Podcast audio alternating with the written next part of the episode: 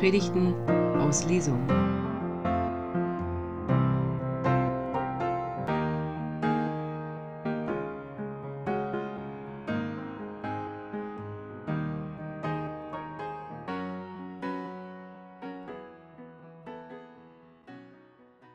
Gott, schenke uns ein Wort für unser Herz und ein Herz für dein Wort. Amen. Ist das Liebe oder kann das weg? Dieser Titel ist schon bewusst provokant.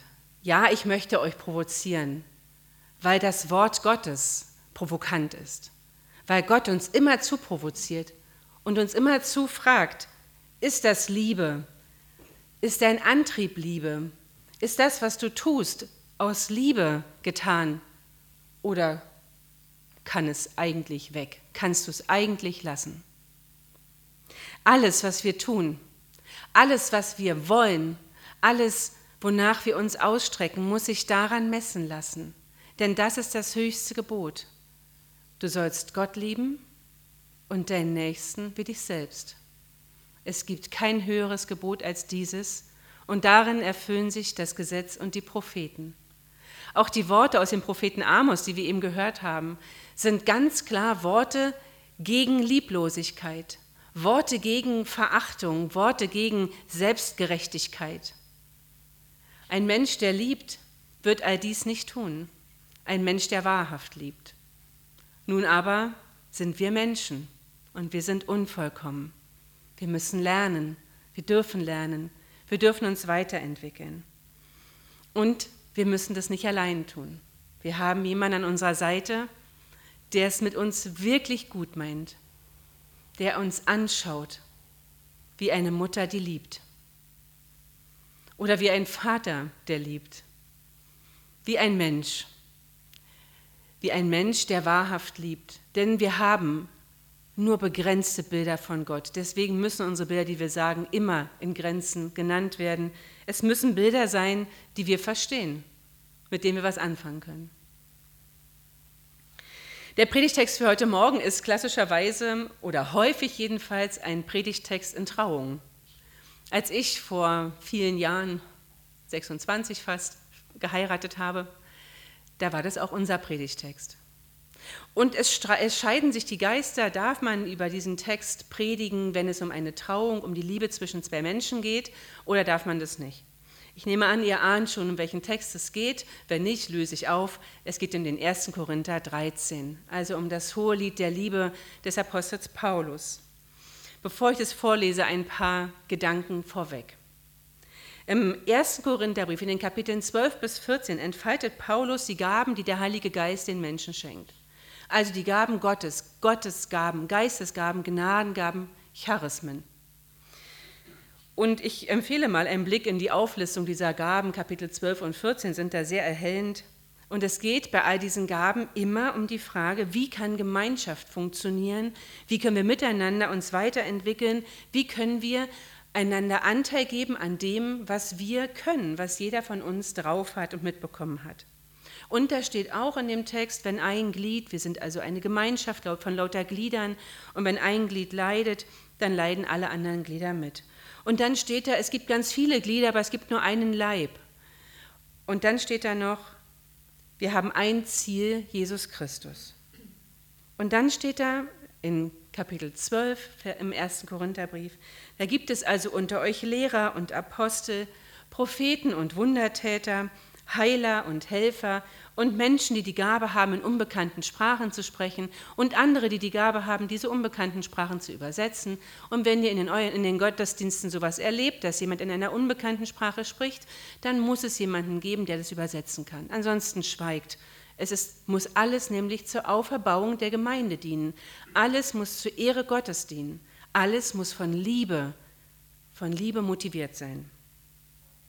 Und dann steht in im letzten Vers des Kapitels 12, also unserem Predigtext unmittelbar vorausgehend, ihr bemüht euch um die größten Gaben, dann zeige ich euch einen Weg, der weit besser ist. Oder auch anders übersetzt, entwickelt diese großartigen Gaben, von denen ich euch die ganze Zeit erzählt habe, geschrieben habe, die ja zugleich auch Geschenk sind, entwickelt sie und ich zeige euch den Weg dahin. Und dieser Weg ist wunderbar. Und mit diesen Worten bitte ich euch jetzt auf das Hohelied der Liebe des Apostels Paulus zu hören. Stellt euch vor, ich kann die Sprachen der Menschen sprechen und sogar die Sprachen der Engel. Wenn ich keine Liebe habe, bin ich wie ein dröhnender Gong oder ein schepperndes Becken. Oder stellt euch vor, ich kann reden wie ein Prophet, kenne alle Geheimnisse und habe jede Erkenntnis. Oder sogar, ich besitze den stärksten Glauben, sodass ich Berge versetzen kann. Wenn ich keine Liebe habe, bin ich nichts. Stellt euch vor, ich verteile meinen gesamten Besitz. Oder ich bin sogar bereit, mich bei lebendigem Leib verbrennen zu lassen. Wenn ich keine Liebe habe, nützt mir das gar nichts. Die Liebe ist geduldig. Gütig ist sie, die Liebe. Die Liebe ereifert sich nicht. Sie prahlt nicht und spielt sich nicht auf. Sie ist nicht unverschämt. Sie sucht nicht den eigenen Vorteil, sie ist nicht reizbar und trägt das Böse nicht nach. Sie freut sich nicht, wenn ein Unrecht geschieht, sie freut sich aber, wenn die Wahrheit siegt. Sie erträgt alles, sie glaubt alles, sie hofft alles, sie hält allem stand. Die Liebe hört niemals auf. Prophetische Eingebungen werden aufhören, das Reden in unbekannten Sprachen wird verstummen, die Erkenntnis wird an ihr Ende kommen. Denn was wir erkennen, ist, sind nur Bruchstücke. Und was wir als Propheten sagen, das sind nur Bruchstücke. Wenn aber das Vollkommene kommt, vergehen die Bruchstücke.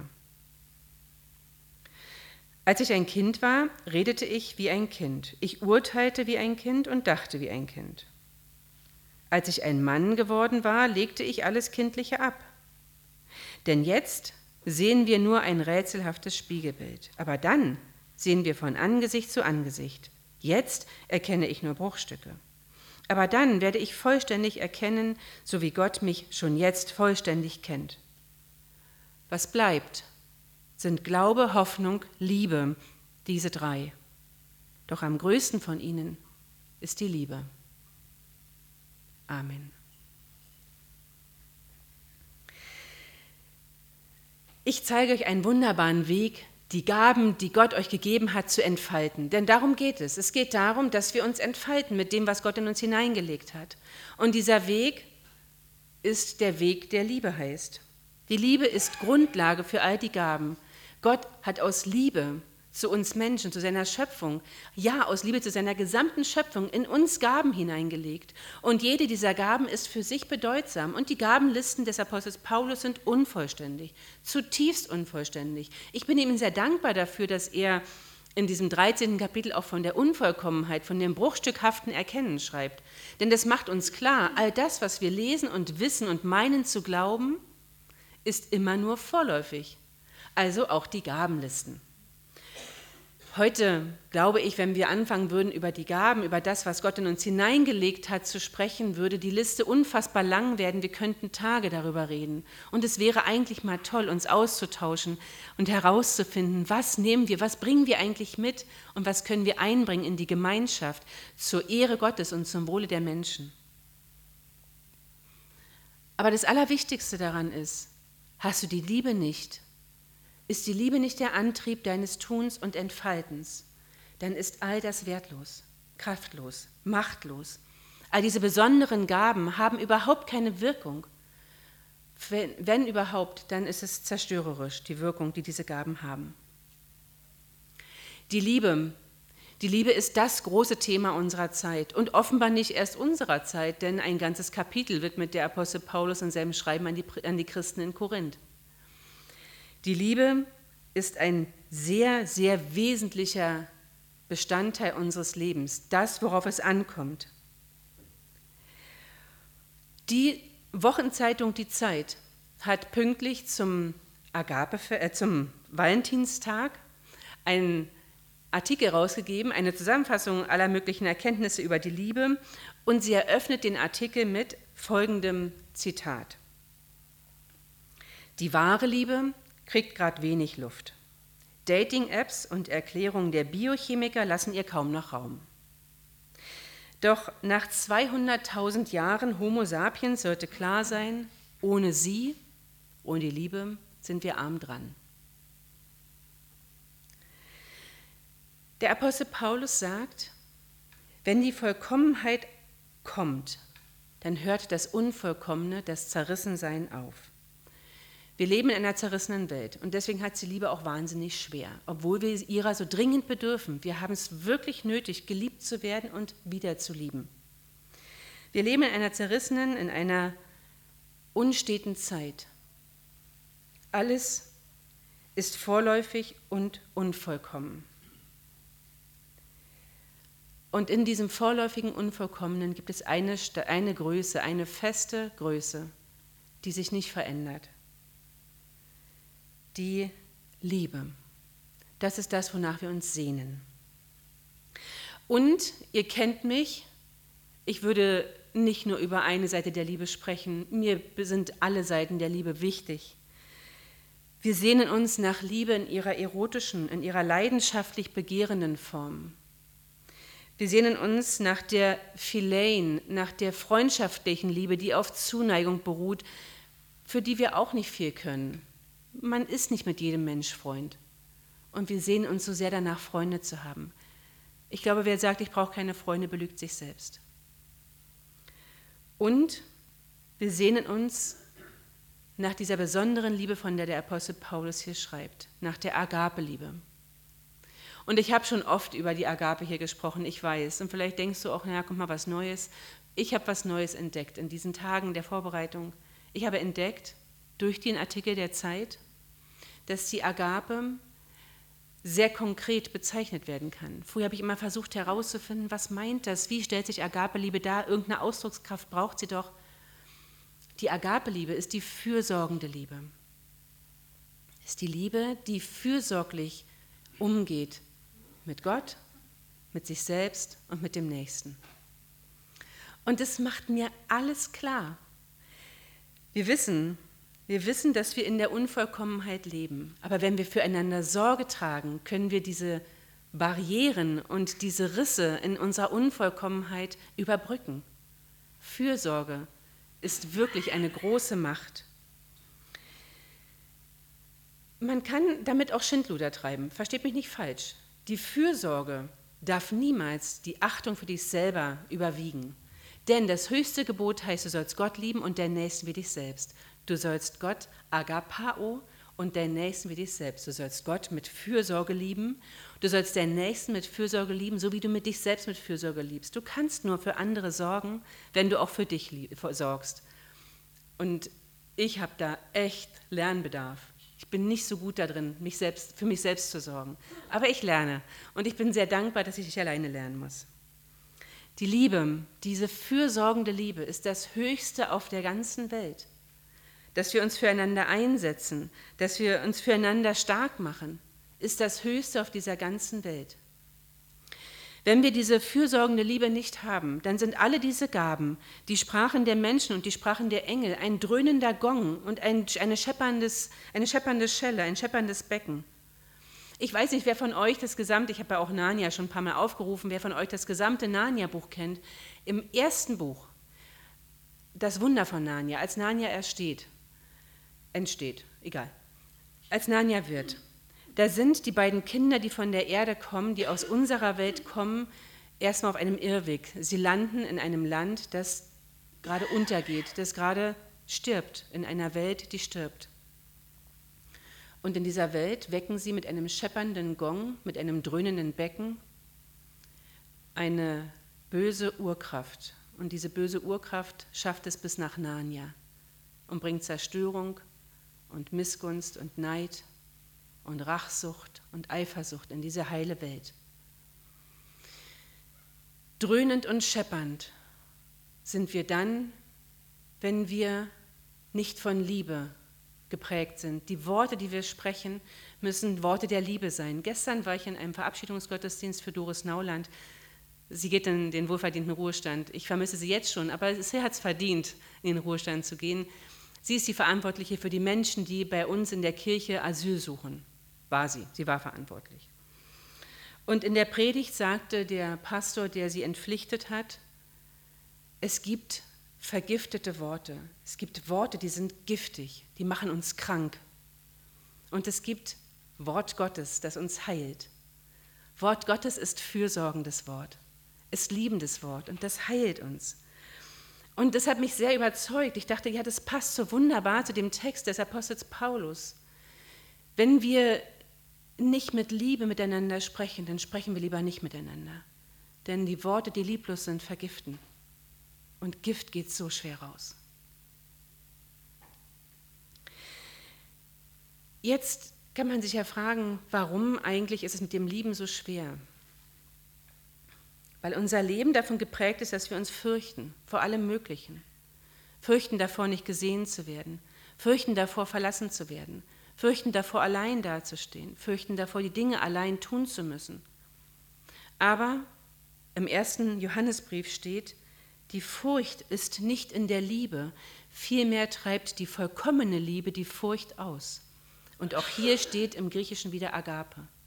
Die vollkommene Agape treibt die Furcht aus. Wir müssen uns nicht fürchten, wenn wir uns ganz auf diese Liebe, auf diese fürsorgende Liebe von Gott verlassen. Ich weiß nicht, wer von euch den Film Die Eiskönigin kennt. Ich weiß, es gibt Menschen, die mögen den nicht so. Ich liebe ihn, ich bekenne mich dazu. Und äh, da gibt es also Anna und Elsa und ähm, Elsa ist geplagt von, einem, von einer besonderen Gabe, die die Eltern und alle um sie herum als Fluch wahrnehmen. Und weil sie so eine Angst davor haben, vor dieser besonderen Gabe, sorgen sie dafür, dass Elsa keine Chance hat, diese Gabe zu leben. Und auch Elsa versteckt ihre Gabe die ganze Zeit. Und das Ende des Liedes ist, es ist nicht das ganz letzte Ende, aber das Ende des Liedes ist, alles um sie her wird vereist und stirbt. Alles stirbt. Warum? Weil Furcht der Motor ist des, dessen, was die da tun in ihrem Land. Wenn ihr wissen wollt, wie die Geschichte ausgeht, guckt den Film. Ja. Die Furcht ist das Gegenteil von Liebe, nicht Hass. Aus Furcht entsteht Hass. Hass ist immer nur eine Frucht. Das Grundgefühl ist Furcht nenn es Angst, Furcht, wie auch immer. Und da entgegen steht die Liebe, liebevolle Worte, liebevolles Tun, fürsorgendes Miteinander. Das ist das ganze Geheimnis. Die fürsorgende Liebe hat den Nächsten im Blick. Die fürsorgende Liebe nimmt sich selbst nicht zu wichtig, aber sehr wohl wichtig. Die, die fürsorgende Liebe stellt das Wohl der Gemeinschaft und des Einzelnen hoch und nicht ganz nach unten. Da, wo Menschen bereit sind, sich einzusetzen, füreinander da zu sein, da geschieht Agape. Da wird Liebe groß. Gestern Nacht, bevor ich ins Bett ging, las ich noch in den Nachrichten 45.000 Tote. Das ist eine Zahl, die ich mir nicht vorstellen kann. Es ist unfassbar viel in Syrien und in der Türkei als Opfer des Erdbebens. Und gestern haben sie eine Familie gefunden, nach 296 Stunden. Und die Familie lebt. Das Kind ist dann in Folge im Krankenhaus gestorben. Die Eltern leben, sind jetzt verwaiste Eltern, aber sie leben. Und warum? Weil die Menschen, die dafür gesorgt haben, die fürsorgend dort im Erdbebengebiet waren, dafür gesorgt haben, dass sie gefunden wurden. Die haben nicht aufgegeben. Und das zeichnet die Agape-Liebe aus. Sie gibt nicht auf. Sie hört nicht auf zu lieben. Sie hört nicht auf zu hoffen und zu vertrauen, dass alles gut wird. Die fürsorgende Liebe hört einfach nicht auf. Sie ist ein bisschen widerständig gegen all die Unkenrufe und all das Lass doch. Die fürsorgende Liebe gibt niemals auf. Ich möchte euch noch mal ganz kurz zu dem Wesen der fürsorgenden Liebe etwas vorlesen aus dem 1. Korintherbrief, Kapitel 13, die Verse 4 bis 8. Und ich möchte mit euch ein kleines Experiment wagen. Ich werde langsam lesen und ich bitte dich, dass du immer da, wo es um die Liebe geht, wo die Liebe das Subjekt des Satzes ist, kann auch, es, äh, kann auch sie sein, dass du da deinen Namen einsetzt oder einfach ich einsetzt. Oder, wenn dir das komisch ist, dann setz doch Gott ein oder Jesus. Also Beispiel, die Liebe ist geduldig und freundlich. Ich bin geduldig und freundlich. Oder auch Jesus ist geduldig und freundlich. Und guck mal, was es mit dir macht. Also einfach in Gedanken, immer da, wo es um die Liebe geht, setzt du deinen Namen ein oder Gott ein oder Jesus ein. Die Liebe ist geduldig. Gütig ist sie, die Liebe. Die Liebe ereifert sich nicht. Sie prahlt nicht und spielt sich nicht auf. Sie ist nicht unverschämt. Sie sucht nicht den eigenen Vorteil. Sie ist nicht reizbar und trägt das Böse nicht nach. Die Liebe freut sich nicht, wenn ein Unrecht geschieht. Sie freut sich aber, wenn die Wahrheit siegt. Sie erträgt alles. Sie glaubt alles. Sie hofft alles. Sie hält allem stand.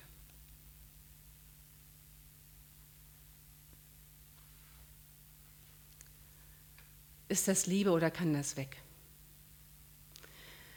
Wenn in dem, was wir tun, nicht Liebe ist, wenn unser Antrieb nicht Fürsorge ist, dann kann es weg. Lasst uns die Dinge lassen, die nicht von Liebe getrieben sind, sondern nur davon, dass wir irgendwelche Dinge durchsetzen müssen. Oder dass wir Traditionen hochhalten müssen, weil sie halt immer schon so waren. Oder Wahrheiten, die mal wahr waren. Wahrheit ist nicht statisch. Jesus sagt uns, bleibt in meiner Liebe. Das sagt er im Johannesevangelium Kapitel 15, Vers 19. Wenn ihr in meiner Liebe bleibt, dann wird meine Freude in euch bleiben und eure Freude wird vollkommen sein oder vollkommen werden. So steht es im Johannesevangelium. Bleiben, in der Liebe Jesu bleiben, in dieser Fürsorge bleiben, bedeutet Freude im Leben. Ich bin bei euch, ich bleibe, sagt Jesus im Matthäusevangelium ganz am Ende bis ans Ende dieser Welt bin ich bei euch. Jesus bleibt. Jesus ist der Liebende, der bleibt, der nicht aufgibt. Die Liebe gibt nicht auf. Und wir sind unvollkommen. Und weil wir unvollkommen sind und weil wir immer nur bruchstückhaft erkennen, sind wir herausgefordert und heute einmal mehr als sonst dran zu bleiben, weiter zu lieben, weil wir ohnehin nur einen Teil des Ganzen sehen. Lasst uns doch den Teil lieben, den wir sehen. Und den Rest, den können geduldig die anderen lieben. Agape ist die fürsorgende Liebe. Deswegen möchte ich gern, dass wir hier alles prüfen, was wir tun und die Frage beantworten, was motiviert uns? Ist es Agape? Ist es fürsorgliche Liebe, mit der uns Gott längst ausgestattet hat und zu der wir also fähig sind? Dann ist es gut. Und wenn nicht, dann sollte es vielleicht weg. Amen.